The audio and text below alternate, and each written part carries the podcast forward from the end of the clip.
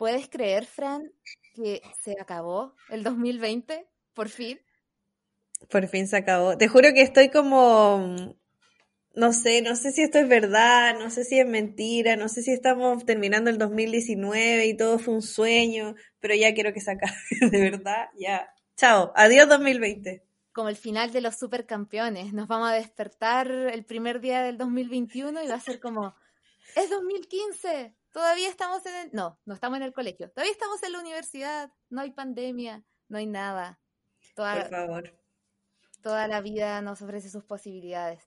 Pero, Fran, tú, si retrocedemos un año atrás, em, ¿hubo algo que tú quisiste quizá lograr este año y que lo lograste o no lo lograste, que ahora todavía está presente ahí en tu cabeza? A ver, yo creo que uno de mis grandes planes siempre es eh, ahorrar. Como juntar plata, a veces lo logro, a veces no. Este año particularmente, por todo lo que pasó, igual lo logré bastante. Em, pero así como poner, si me preguntáis como por ponerme metas todos los años, como el 31 de diciembre, escribirlas en un papelito y guardarlas en un cuaderno para ir revisándolas, no, porque, eh, no sé, tú sabes que yo soy un poco más desordenada. ¿Y tú? Tengo que confesar algo. Dime que estuve toda esta tarde, antes de grabar el capítulo, buscando, arrancando hojas en mis cuadernos, mi agenda, revisando mi celular. ¿Dónde dejé mis metas 2020? Yo siempre hago metas. Y descubrí que este año no hice metas. Ay, eso era un presagio. Era un presagio. Es el primer año, yo creo que, en una década, que no hice metas. Y yo estaba muy mentalizada de que sí lo había hecho. Yo creo que fue porque eh, empecé un año muy intenso y ya cuando me iba a sentar a hacer metas era marzo y había una pandemia, entonces ya no valía mucho la pena. Pero yo creo que igual vale la pena preguntarse, ¿será tan necesario hacerse metas? Y si nos planteamos metas, ¿cómo lo podemos hacer? Sí, yo creo que mm, es importante y por eso lo vamos a hablar aquí. En el siguiente capítulo. Y aquí estamos, bienvenidos todos y todas a La Guía Adulta, el podcast que te ayudará a navegar los desafíos cotidianos de la adultez. En cada capítulo conversaremos de educación financiera, te explicaremos las leyes y la economía que nos afecta todos los días, así como la burocracia y los trámites que parecieran estar diseñados para hacernos la vida más difícil. Todo esto de la mano de expertos y ciudadanos como tú, que nos ayudarán a guiarte de forma fácil y sencilla en esta travesía sin fin que significa ser adultos. Porque la adultez es está llena de preguntas, aquí queremos darte algunas respuestas. Mi nombre es Bárbara. Mi nombre es Francisca. Y esto es La Guía Adulta. Capítulo 10. Yo en este momento, en mi mente, Fran, escucho fuegos artificiales. Ah. Aunque los hayan cancelado en todo Chile y creo que en muchas partes del mundo, yo escucho fuegos artificiales porque creo que todos nos merecemos una celebración por haber llegado al final del 2020, ¿no lo crees? O sea, a mí me gustan mucho los fuegos artificiales, de hecho me gustan demasiado, como que siempre que hay como que se ven lejos en la periferia, yo me asomo a la ventana, salgo al balcón a mirarlos. La verdad, Fran, eh, quizás este sea el primer desacuerdo de muchos de este capítulo, porque yo estoy en contra de los fuegos artificiales, quizá porque tengo mascotas, pero anoche vi que en el, en el Animal Planet van a dar un especial de programación para tranquilizar a los perritos. Sí. Y me, tranquilicé yo. Pero... También lo van a dar en el National Geographic. Maravilloso. Y para poder conversar de fuegos artificiales y metas de Año Nuevo y lo que nos espera para el 2021, tenemos una invitada especial, una compañera de equipo de la guía adulta, Paula. ¿Cómo estás, Paula? Bienvenida. Hola, Sí, con muchas ganas de que se vaya el 2020 porque la verdad, o sea, yo creo que ustedes entienden que para mí fue un año pésimo. Pésimo.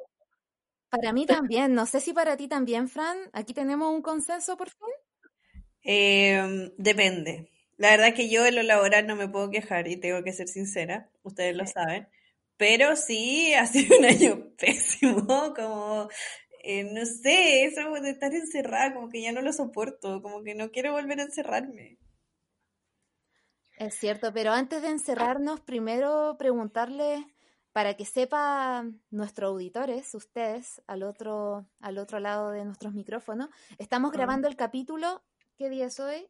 30 de diciembre, en la víspera casi del último día del 2020. Y les quería preguntar, queridas amigas, ¿qué piensan hacer en esta celebración de Año Nuevo tan poco convencional? No sé qué pensaban hacer a principios de año y qué van a terminar haciendo ahora. Sinceramente, yo quería pasar el año nuevo fuera de Chile. Porque me gusta viajar. Otro nivel, otro nivel. Otro nivel, ¿cachai? Yo quería así dármela, pero de lo más que hay este, este final de año y poder terminarlo en otro lado, no sé. Eh, obvio que mi sueño siempre es ir al Caribe. Pero, pero igual lo estoy terminando bien, voy a estar con mi familia, por suerte pude viajar y ver a mis papás también, a mis hermanos, así que yo no me puedo quejar. Siempre cumplimos con el aforo y cumplimos con, la, con las normativas básicas para poder estar juntos. En mi caso, en realidad, mm, como que en la, yo no soy muy festiva, entonces nunca planifico ni Navidad ni Año Nuevo, porque en realidad no, como que no los tengo muy internalizados. Y por lo mismo, para mí Año Nuevo tampoco es una gran fiesta y nunca ha sido como eh, potente. Yo creo que de hecho va a ser muy igual al año pasado. Vamos, lo voy a pasar en mi departamento, viene mi abuela, mi tía. Eh, somos un grupo bastante pequeño, entonces, y, y la verdad es que yo trabajo el uno, así que también espero estar durmiendo a las una y media de la mañana Así que eso yo creo que va a ser mi año nuevo, igual que el año pasado en realidad. Ah, bueno, el año pasado yo también trabajé el primero, ahora que lo pienso. También tuve turno de, año nuevo. Yo también. Fue terrible porque me tuvieron que, trasladar a, a, Santiago muy temprano en la mañana, pero también, igual que la Paula, en mi familia no somos muy festivos y por esa razón yo quería que el 2021 yo quería recibirlo por primera vez en mi vida carreteando.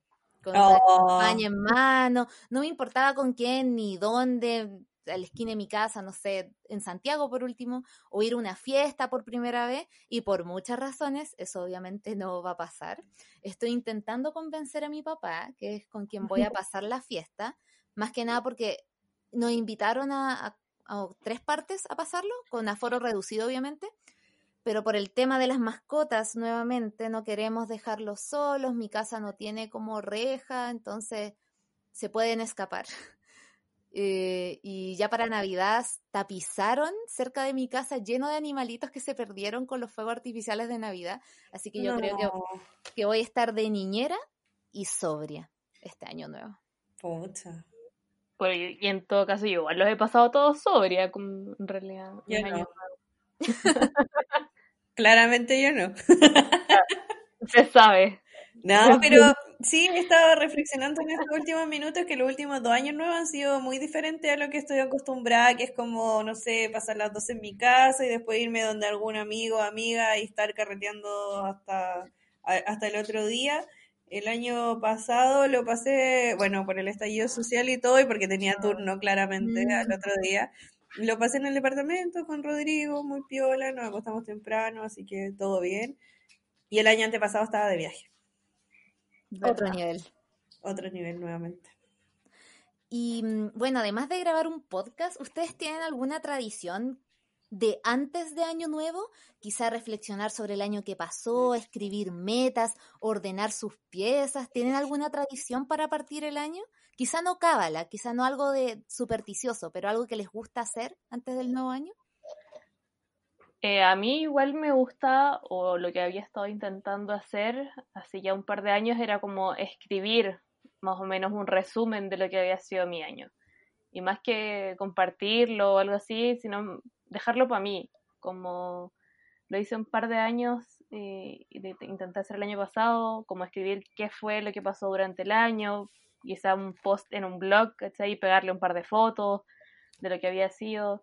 Y me gusta un poco recordar de lo que fue, porque de repente uno no se acuerda de todo lo que hizo como en los últimos 365, 366 días, ¿cachai? Que tuvo el año. Entonces igual creo que es un buen ejercicio y lo otro es como tratar de ordenar eh, mi pieza lo más posible. Sabes que yo me siento muy cercana a ti en ese deseo de, de, escribir o intentar recordar las cosas que uno se le olvidan, porque siento que a uno le pasa que durante el año quizá ve otra gente que eh, logra ciertas metas y uno dice, quizá por envidia o por nostalgia, como, ay, ¿por qué yo no? Pero siento que son cosas que son objetivamente positivas. Por ejemplo, oh, tal persona se fue a vivir solo, o tal persona encontró una pega bacán, etcétera. Pero siento que cuando uno se sienta a escribir lo que a uno le parece importante o lo que a uno le parece significativo en el año, uno se da cuenta que hay muchas cosas que quizás al resto no les va a dar lo mismo, pero que a uno lo, lo hacen feliz. Y yo también, yo no escribo como narrativamente, pero hago una lista, intento llenar una hoja entera con cosas buenas que pueden ser tonteras, de verdad tonteras, eh, que quizá para el resto puedan ser insignificantes y si yo la publicara o algo serían insignificantes, pero para mí son, son importantes. Yo la verdad es que no lo hago para Año Nuevo, a veces escribo como las cosas que pasan y todo, pero no lo tengo como una tradición de Año Nuevo. Lo que sí hago es ver todos estos resúmenes de Instagram, destacar una historia por cada mes, como eh, con lo que rescato de lo que he vivido y eh, no sé, ver mi resumen anual de Spotify y cosas así. Viniendo de una persona que tiene Apple Music, y que tiene menos de nueve fotos este año publiqué en Instagram, me parece súper genial eso igual. Porque ver lo visual, uno también se olvida de las cosas que... Sí, a mí me encanta revisar como el archivo de Instagram de la historia, me encanta. Una tradición que no, no es cábala, sino que es tradición como familiar, tomando lo que tú dices, que siempre es un momento súper incómodo, porque en mi familia somos todos como medios como maniático y, y awkward, y ninguno es tan social con el otro. Y siempre cuando estábamos sentados en la mesa era, ya, todos digan algo que los por lo, por lo, que se sientan agradecidos este año. Y te juro que, oh. que, mis tíos y, y, mis papás y mis abuelas empezaban a, a, sudar, empezaban a sudar. Y una vez, y una vez un tío se puso tan nervioso porque era tan raro hacer eso, se sentía como tan obligado que se levantó y tuvo que ir al baño con náuseas a vomitar. No. Porque era, era demasiada la presión, porque además en mi casa no, no toman, entonces todo muy, muy tranquilo, muy sobrio, muy serio, y como que todos no, esperan no poder, no tener que hablar en público. Hay un, un pánico escénico familiar genético ahí en mi casa. Lo que... pero, pero aparte igual como eso de de sentirse presionado por encontrar algo bueno, ¿cachai? Encontrar algo, agradecer por algo. Y en, quizá en ese minuto uno, obvio que la presión y que la gente, que obvio tenés que encontrar algo bueno. Y también tiene que ver mucho con las expectativas como del año que viene, con, obvio que, que tiene que haber algo bueno sí o sí. Entonces, no sé, como entiendo que tengan como esto de pánico escénico ya natural, pero también tiene que ver con eso de presionarse un poco a encontrar algo que rescatar al final del año. Sí, además, no todas las personas, siento yo, funcionan así como calendario. No todas las personas el 1 de enero se despiertan y tienen toda esta energía para cambiar su vida o poner en práctica todas estas metas. Hay gente que de un día para otro se motivan para hacer algo, hay gente que no, hay gente que de verdad, especialmente ustedes que trabajan el uno, entonces tampoco tienen ese feriado, al final el uno es otro día más nomás. mucha gente lo siente así también. Pero igual, este capítulo se trata de metas de año no eres así. Así que... Pero de todas formas, quizás si ustedes están escuchando este podcast se preguntarán, este año quiero ser más organizado, no sé cómo ordenar mis prioridades, quiero hacerlo todo porque este año no hice nada. Y la verdad es que sí existen algunas técnicas y estrategias para poder ordenar nuestras metas o preguntarnos qué queremos hacer. Así que de eso les queríamos conversar un poco. Y lo primero, preguntarle a ustedes, ¿saben cuántos, hace cuánto tiempo la gente hace metas de año nuevo? Ni idea. Como históricamente, no Históricamente. No. De los años 90, de los años 50, no. Según una fuente muy confiable llamada Wikipedia, los babilónicos, esto hace más de 3.000 años atrás, ya hacían metas de año nuevo porque le prometían algo al dios a principio de año y a final de año tenían que rezarle al dios si es que habían cumplido o no, haber, no habían cumplido esa meta.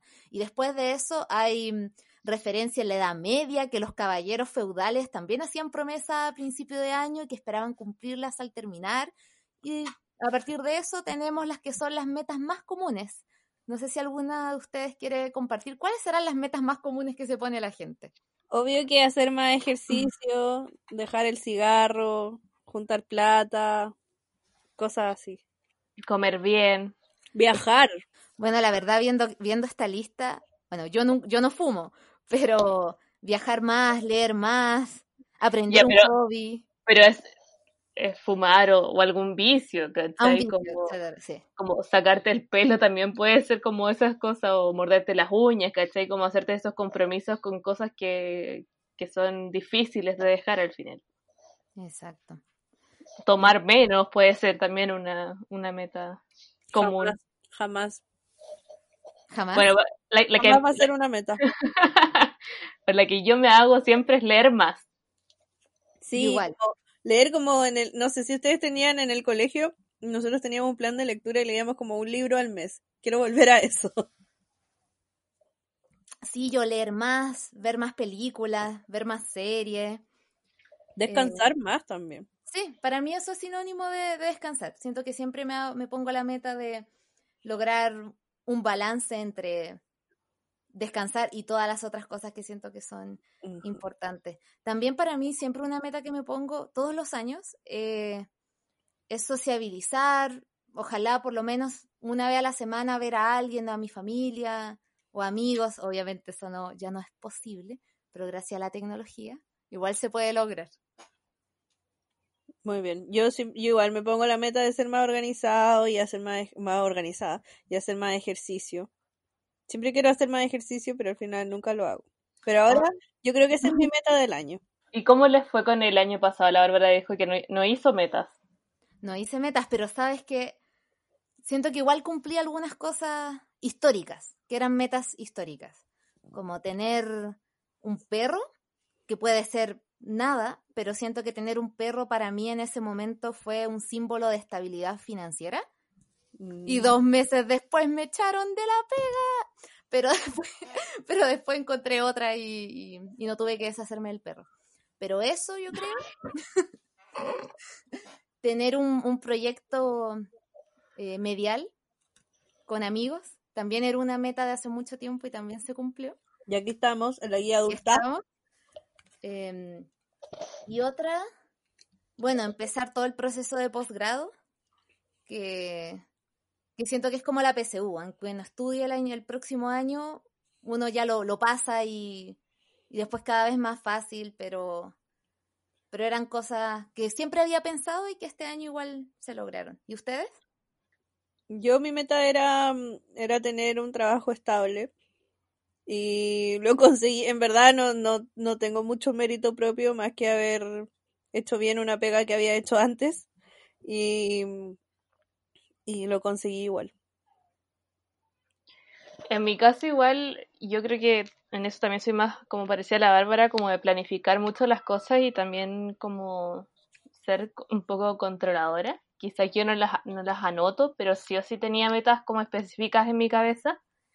Eh, no sé, y bueno, que intenté cumplirlas en en un principio, eh, como preocuparme más de mi salud, agendar como todas las horas médicas que tenía pendiente, em, exámenes que tenía pendientes, todo ese proceso lo inicié, o sea, lo terminé una, una pata al inicio de este año, eh, inicié otra parte que también tiene que ver con esto de bajar de peso, de comer mejor, de ir a la nutricionista, fue todo un proceso que empecé en febrero, que yo me inscribí al gimnasio el 29 de febrero. Em, lo pagué, lo sigo pagando. No he ido ni una sola vez. Pucha amiga. Eh, ¿qué, más? Bueno, leer más, que, que como les decía, una de mis metas siempre, que sí lo logré porque, bueno, básicamente pandemia y no podía ir a ningún lado. Así que leí harto. Em, con el tema al final de comer, si bien yo creo que los meses más duros de la cuarentena para todos fueron, bueno, cuando estábamos en cuarentena todos y, en mayo, junio, que ahí todas las metas de comer bien se fueron a las pailas, cociné mucho, cociné mucho dulce y quizá fue una meta que pude retomar después. Eh, y bueno, estar como encerrado también eh, me hizo eh, eso de hacer ejercicio, como ahí uno cambia las cosas. Pero claro, en, en cuanto al trabajo, mi meta era poder estar en un trabajo estable, cosa que fue bastante difícil durante todo el año. Em, y no sé, en realidad soy como ese video de la señora, que obvio que todos lo vieron que el meme de la lista de las metas de año nuevo, como que todas las metas que me puse eh, no pasaron. Pero siento que, que, también como tú decías, a veces la misma, la misma situación inédita del año nos cambió las metas o hizo que algunas metas fueron más fáciles que cumplir que otras. Por ejemplo, yo no vivo en la misma ciudad que mi familia, entonces para mí siempre era una meta poder ver más a mi familia. Y ahora con la, con la cuarentena ya ahí completé el cupo, pero como por una década. ahora me podría ir a viajar, me podría vivir otra parte post pandemia. Y ya me sentiría súper bien porque aproveché ese tiempo igual para estar con familia o aproveché también para estudiar que era algo que lo tenía muy pendiente porque el trabajo no me lo permitía, pero ahora el teletrabajo sí me permitió tomar clases, aprender cosas nuevas, aprender un idioma nuevo. Ya que rabia, en verdad sí, sí cumplimos cosas, que eso me hace muy feliz, porque siento que entré al capítulo súper pesimista, pero ahora me doy cuenta de que eh, había que cambiar la perspectiva, porque en realidad uno sí logró cosas. Y no sé, por ejemplo, Paula, quizá tuviste que comiste más, pero aprendiste a cocinar más y mejor también. Eso he visto, eso he visto por lo menos, eso me cuentan las redes sociales. eh, no, amiga, la verdad es que yo siempre he cocinado así. pero claro, con tener más tiempo para hacer cosas, como van cambiando tus metas también, porque yo creo que el 2020 fue un, un año de, de remecernos a todos y también hacernos cambiar un poco de cómo iniciamos y, probablemente eso sea como el mayor, la mayor enseñanza para el 2021, que las expectativas tampoco pueden ser tan altas porque no sabemos qué puede pasar en esta vida. Como, porque yo creo que cuando empezamos el primero de enero del 2020, eh, el coronavirus no existía. Ya, existía, pero era una leyenda urbana en Chile. Pues, claro. O sea, lo reportaron ese día, ¿cachai? Entonces, eh, acá en este pequeño país llamado Chile, no teníamos idea de lo que iba a pasar. Yo creo que en marzo, cuando tuvimos los primeros casos, pensamos que iba a ser tres meses. Y chao. chao. Entonces, bueno, eso, como quizás ahí mejorar las expectativas. Entonces, todo pasa igual eso, todo pasa igual por ponerse objetivos alcanzables y realizables. Yo creo que también es importante lo que decía la Paula de aprender a dejar ir cosas. Quizá hay una meta que nos hemos puesto todos los años que nunca lo hemos logrado y quizás es hora también de dejarla ir o de entender que en el fondo no lo hacíamos por apariencia, porque pensábamos que teníamos que cumplir esa meta. No sé ustedes, pero yo este año renuncié a diferencia de la Paula, renuncié a aprender a cocinar. Ya me di cuenta que genéticamente yo cocino mal, siempre voy a cocinar mal y nunca voy a aprender a cocinar bien. Debo tener un problema ahí con las proporciones y la intuición culinaria. No puedo. Y no porque sabe, puedo alimentarme, puedo alimentarme, puedo no morirme, pero siento que ya no, no, no me interesa y ya no, no. Eso es mi antimeta. No voy a aprender a cocinar. Pero para las metas que sí queremos lograr este año 2021, hay una estrategia que lo ocupa mucha gente que está metida en este tema de la productividad y de cómo alcanzar tus metas, que se llama el método SMART. ¿Qué es el método SMART? en SMART, la S es de específico, Ojo que está en inglés y no voy a hacer la traducción. Los objetivos deben ser lo más específicos y detallados que puedas. Tu cerebro debe entender sin ningún tipo de ambigüedad qué es lo que quieres conseguir y tratar de evitar objetivos poco específicos. O sea, por ejemplo, en vez de decir voy a hacer más ejercicio, tienes que decir o ponerte una meta, escribirlo, anotarlo en un letrero.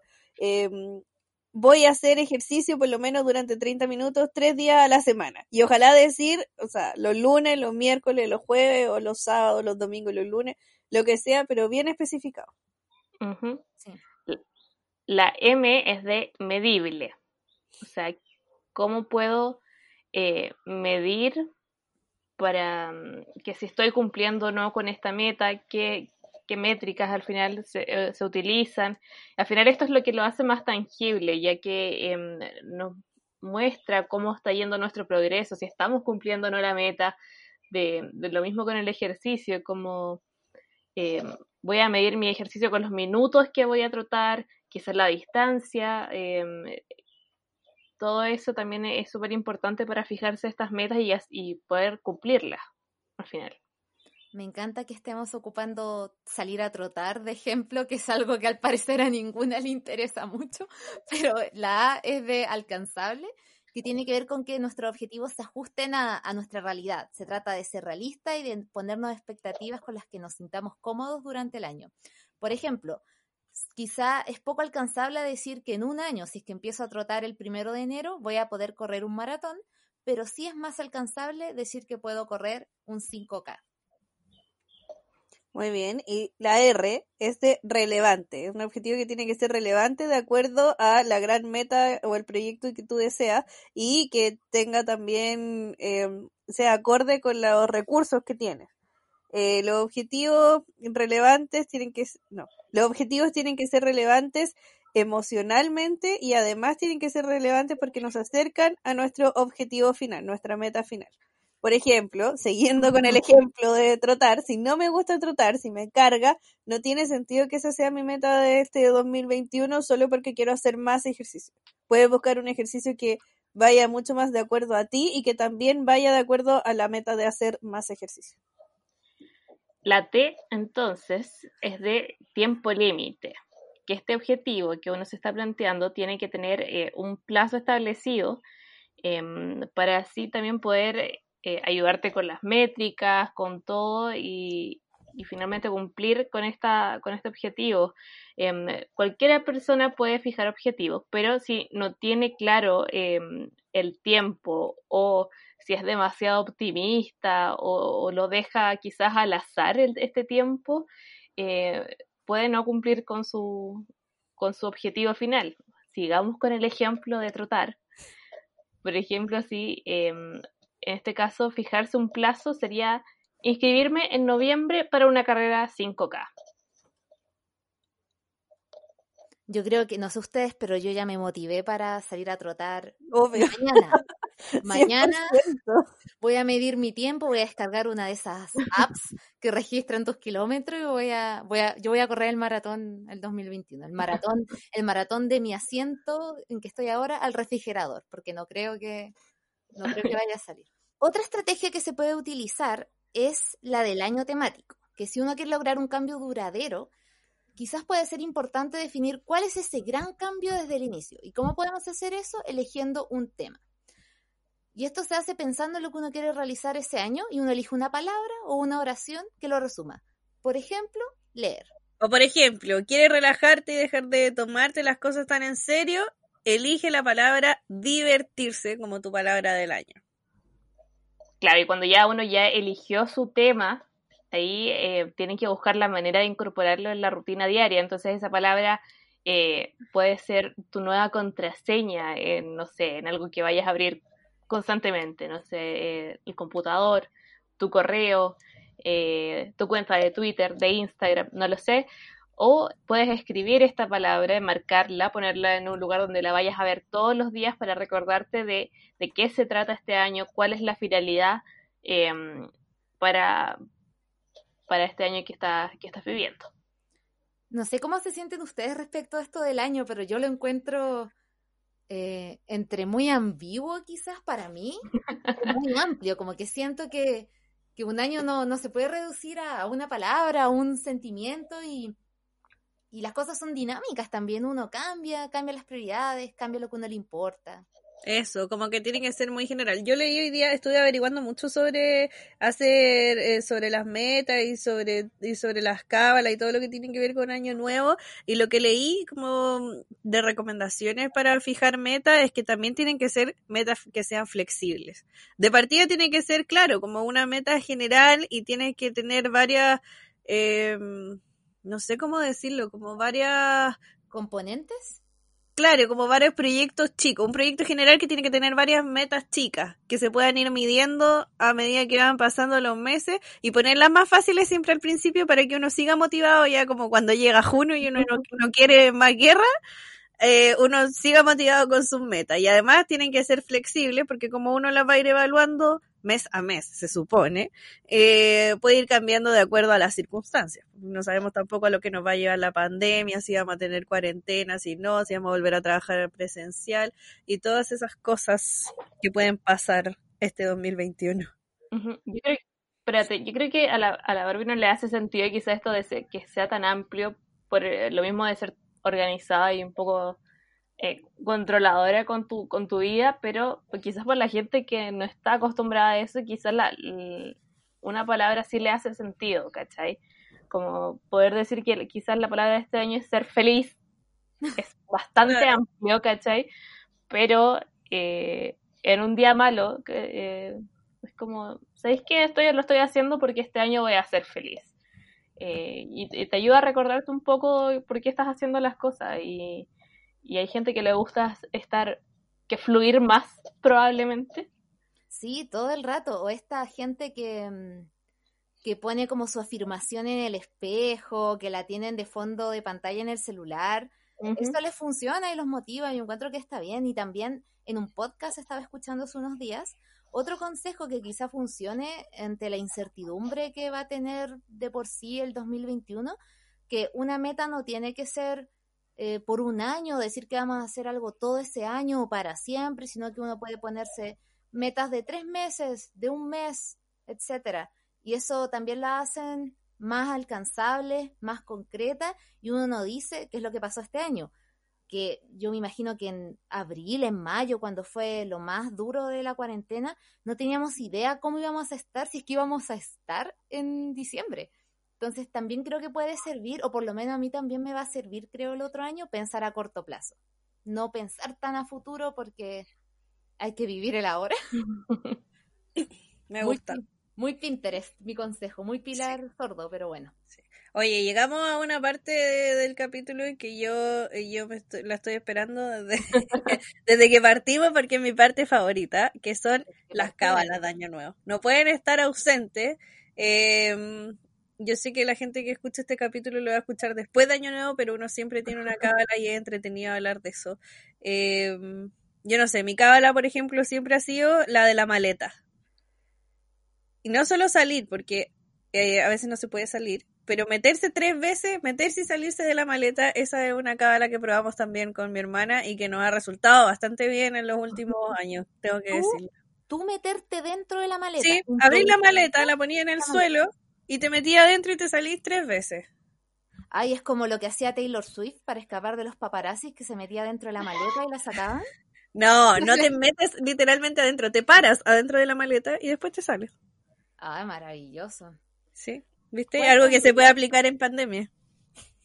Yo tengo una muy ilegal, que a mí ¿Cuál? muy chica, como desde los 10, 12 años, mi mamá me daba eh, la champaña, champaña a los 10 años, con el anillo de oro adentro. De oro, sí. Para que fuera próspera y tuviera dinero y etcétera. Esa cábala también sirve si te quieres casar este año. Ojo. Claramente para mí eso no me, no me funcionó de los 10 años ni ahora. Pero... ojo, Fran. Ojo, ojo, voy a conseguir inmediatamente algo de oro. Ah. Oye, sí, yo hoy día andaba, salí, confieso, salí al exterior y estaba lleno de puestos, aquí el lugar donde vivo, lleno de puestos con calzones amarillos. Ah, pero sí, eran calzones con lentejuela, con con todo, pero eran amarillos. Un clásico. ¿Se van a poner calzones amarillos? No tengo. Mira, después de este 2020, yo creo que cualquier cábala es bienvenida. Así que probablemente sí. Eh, no sé qué más voy a hacer. No lo he pensado aún. Pero dicen que hay que ponérselo al revés. ¿Por qué te harías eso? Sí, ¿por No qué? sé, yo siempre he leído que había que ponérselo al revés, pero yo nunca me lo he puesto al revés. Ahora no tengo, eso sí. También puedes usar ropa roja si quieres atraer el amor en este 2021.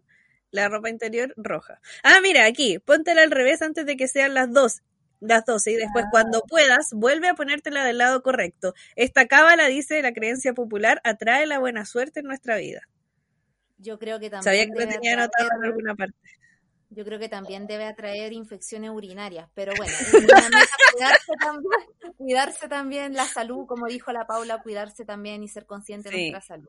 Que hay una que yo hago, que, que en, en mi época de anime, de otaku, la copié como de China, Japón, Corea, esos lugares, es tomar un vaso de agua y echarlo hacia afuera y, que- y Sí. quemar, y quemar una, mm, una hojita que tenga algo malo que te pasó, algo que quieras olvidar, poner el nombre de un ex. Poner Y- 2020. Y hay todo un tema con el feng shui, porque como que el fuego, la tierra, el aire y el agua, no sé, la leyenda de Aang, Avatar, algo pasa, el siguiente año es mejor. Muy bien. ¿Y te funcionó? Lo otro Sí, que yo hago es lo que lo de la plata, pero lo que yo hice, que, lo, que, que el, no sé, el Rodrigo, en que mi pololo lo hacía, era envolver un, un ajo con un billete. Y después lo dejamos guardado. Lo otro que yo sabía era que la gente que se mete la plata en el zapato. Sí, ese, y parece que ese es el más popular dentro Sí. de los talleres de la guía adulta. Sí, que, sí, lo leí varias veces, lo leímos en, el- en las respuestas de Instagram. Y hay otro que es, eh, bueno, limpiar la casa para recibir bien el, el año que viene y no me acuerdo, algo iba a decir y se me olvidó. comer las lentejas, comer las uvas, puede ser. La ropa nueva, esa es otra que yo hago. Ya Oh. tengo la ropa nueva que me va a poner el, eh, el, el 31. Eso mismo te iba a decir, como que en mi casa igual era, no sé si cábala, pero más tradición, como que el 31 y el año nuevo se pasa con ropa nueva. Sí, o ropa blanca también. Sí, con Oye, ropa blanca. me acabo de enterar, y aquí donde vivo hay pura ropa americana, eso como que contradice la cábala. La mira, mira, yo por las circunstancias de este año no tengo nada de ropa nueva. Así que Yo no, sí. No sé qué voy a hacer. Pero Mm. también era una tradición mía pas- pasar mi cumpleaños con ropa nueva, me iba a comprar ropa para mi cumpleaños, no lo hice, no me pasó nada, así que... Pero ahora sí, lo otro son las 12 uvas a las 12. Con las campanadas. Ese, lo, Sí. lo encuentro peligroso, la verdad. como ojalá que alguien en la, en la cena sepa hacer la maniobra de Hemlich para poder ayudar a esa persona por si se atraganta. Ustedes saben que yo soy muy fan de Operación Triunfo, ¿cierto? Y en España está esta tradición de las campanadas y las campanadas se dan por, te- por la tele. Y eh, un Ah. año Operación Triunfo pasaron el año nuevo ahí en la academia y lo transmitieron en vivo, por supuesto. Y eh, les pusieron las campanadas y se empezaron a comer las uvas y uno se atragantó No. que ¿Iba en directo? Sí, pues sí. Y bueno, es un meme. Así que lo pueden buscar por ahí. Está en video en todos lados en, en YouTube. Ahí cuando se atraganta comiendo las, las 12 uvas. Ay, qué triste. Oye, hay otra gente que lo que hace es que barre la puerta de la casa a las 12. Sí, justo a las 12. Y otros que dicen que hay que abrir todas las puertas de la casa cuando sea las 12 para y dejar que el año viejo se vaya y que entre el nuevo. Yo lo encuentro un poco peligroso igual. Yo te voy a confesar que un año hice una cábala muy estúpida, pero yo sé que la Paula me va a apañar en esta cábala. En mis tiempos en que estaba más fanática de Grey's Anatomy, vi una cuestión en Pinterest que decía que si yo reproducía un capítulo a tal hora, si justo antes de que eran las 12, el- uno de los personajes principales iba a decir así como, es un hermoso día para salvar vidas o algo así. Yo en ese tiempo quería ser doctora, no sé qué. y Qué lo- dolor. y lo hice como dos años seguidos, pero me gusta eso igual de, de reproducir como canciones. Lo hice con Taylor Swift, creo, el, el año pasado, porque este año quería ir a Nueva York, quería conocer Nueva York. Y puse eh, Welcome to New York, y justo cuando salieron las 12, sonó como Welcome to New York. Claramente no funciona esa cábala, pues mal ahí, Taylor. No funciona. Ya, pero coronavirus. sí. Y yo la que otra que conocía es la típica, es la del abrazo. ¿A quién se le da el primer abrazo? Siempre a un, siempre a alguien del otro del sexo opuesto. Yo creo que eso en 2020 igual es complejo porque hemos avanzado un entendimiento de género más, más poco convencional, pero yo también lo hice muchos años. Menos mal que no, y una Bueno, y aquí estamos. Y aquí estamos. Claramente no. no... Oye, yo ah, toda. E, esa es la cábala más antigua que yo hago, de la que me acuerdo así de siempre. La del abrazo. La del abrazo. Me acuerdo que abrazaba a mi tata, abrazaba a mi papá, a mi sobrino. En mi casa en realidad somos más mujeres, entonces estaba compleja la cosa, así que mi abuela siempre ahí. A mí siempre me pasaba que, que como por mucho tiempo yo era la más chica en edad y en porte, me quedaba sin abrazar porque somos número impar. no. Me quedaba sin abrazo a las 12. Y yo así como en pánico, así, no, no, no, necesito tener contacto físico con alguien. Y no había nadie. Y después va mi abuelo y me da la mano así como un apretón de mano. Y yo, buena. buena. Feliz año nuevo. Feliz año. Amigas, y el ¿qué se escucha primero después de, de las 12? ¿Himno nacional? ¿Cueca? ¿Cumbia? Eh, ¿Cómo se llama este caballero, este caballero que canta? La sonora de Tommy Rey. ¿Está bien? ¿Sí? Sí. Ese. Hoy yo siempre, es que yo siempre tengo puesta la radio y si la radio tocan el himno nacional. Sí, pues tocar el y ah, después y después y después tocan tres pies de cueca. Exactamente. ¿En serio? Estoy en shock. Ah, no sabía. Me acabo de enterar hoy, ahora. ¿En serio? O sea que puedo refrescar mi, mi paso de cueca pasadito a las 12? Sí, por supuesto. Eh, oye, la verdad es que, ¿saben lo que a mí me pasa? Quizá la Fran entienda porque la Fran ha tenido la experiencia de irse a carretear después y de estar con su familia, pero a mí me estresa. ¿Qué hace uno después del año nuevo? Es como... Salir a carretear. Ir a acostarse a dormir. No. Puede ser. ¿Sabéis lo que hacía yo em, eh, después del año no? Porque aquí saludan y se van a acostar. Si no hay fuegos artificiales, se van a acostar al tiro. Si hay fuegos artificiales, íbamos a la casa de la mamá de mi cuñado, que vivía al frente de donde eh, tiraban los fuegos artificiales. Y siempre nos juntábamos ahí a darnos el abrazo. Y, em, pero si no hay fuegos artificiales, aquí se acuestan al tiro.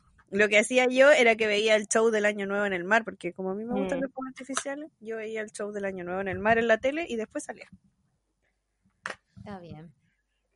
No, yo debo decir que una vez lo pasamos como en un local, un disco acá que es para el adulto joven, que en realidad es como para el adulto. Una cuatro décadas. Claro. Y, nada, pues cenamos y estábamos con mi abuela y mis papás se quedaron carreteando y con mi hermano y mi abuela nos vinimos para la casa y era la una y media y estábamos durmiendo todos. Oh. A mí lo que me gusta es despertarme eh, más o menos temprano al otro día y ver la típica noticia de las primeras guaguas del 2021. Una vez me tocó cubrir eso. ¿Y cómo fue? Cuenta tu experiencia. Qué envidia. Fue, emocionante. Yo iba camino a la radio, o llegué a la radio, no me acuerdo, y me dice, oye, te vaya a cubrir la primera guagua, ándate. Me mandaron lejísimos. Y no sabía cómo llegar al hospital, me bajé en el metro, me perdí. Te creo. Nos pusimos medias periodísticas, pero también es típica esa nota de los tíos que están en el mercado central, ahí pasando. Ah, la gente que va a pasar la caña, sí, pues. Un clásico. Y una trabajando. Sí. Yo tengo un, un, bueno, el hijo de una prima que fue casi la primera guagua del año. Oh, le ganaron. Le ganaron. Bueno, ya nos encontramos eh, cercano al fin de este capítulo, como es el fin del año, en este capítulo que es el décimo de la guía adulta. Yo creo que es una gran meta haber logrado grabar 10 capítulos de esto y que muchos de ustedes han escuchado muchos de esos capítulos. Igual queremos dar una muchas gracias a ustedes por acompañarnos durante este semestre y ojalá podamos seguir compartiendo nuestros dramas adultos el otro año. Pero además de continuar con el podcast, eh, queridas amigas, ¿tienen alguna otra meta, pequeña, grande, smart o no smart, que les gustaría ah, lograr el 2021? Sí, yo, yo ya tengo la mía que me he convencido en este tiempo que he pasado con mi familia, con mi hermano sobre todo, y es ponerme más saludable. Yo creo que saludable es mi palabra del año y así, y lo voy a volverlo una meta smart de alguna manera. Lo voy a anotar, lo juro. pero sí, ser un poco más saludable, mejorar mi, mi condición física también es una meta para este año. Yo creo que para mí la meta va a ser descansar.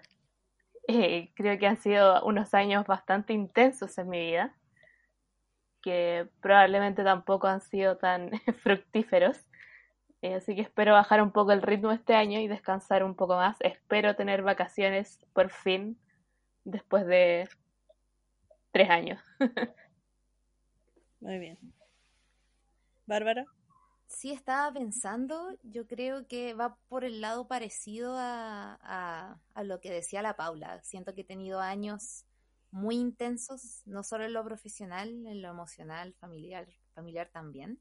Y siento que el 2021 va a ser un año de, de reseteo, de, de, apretarme el botón de, para recargar baterías. Y siento que estoy en un momento en que puedo darme el lujo y tengo la suerte de poder hacerlo. Pero creo que así más específico, quizá, si es que se puede, si es que estamos vacunados, poder salir de Chile. Porque ya como que tenía mucho, tenía para este año tres viajes al extranjero planeados. Obviamente fui responsable y no pude hacer ninguno. Así que quizá, si es posible uno, si no, eh, que se deje listo para hacerlo el 2022.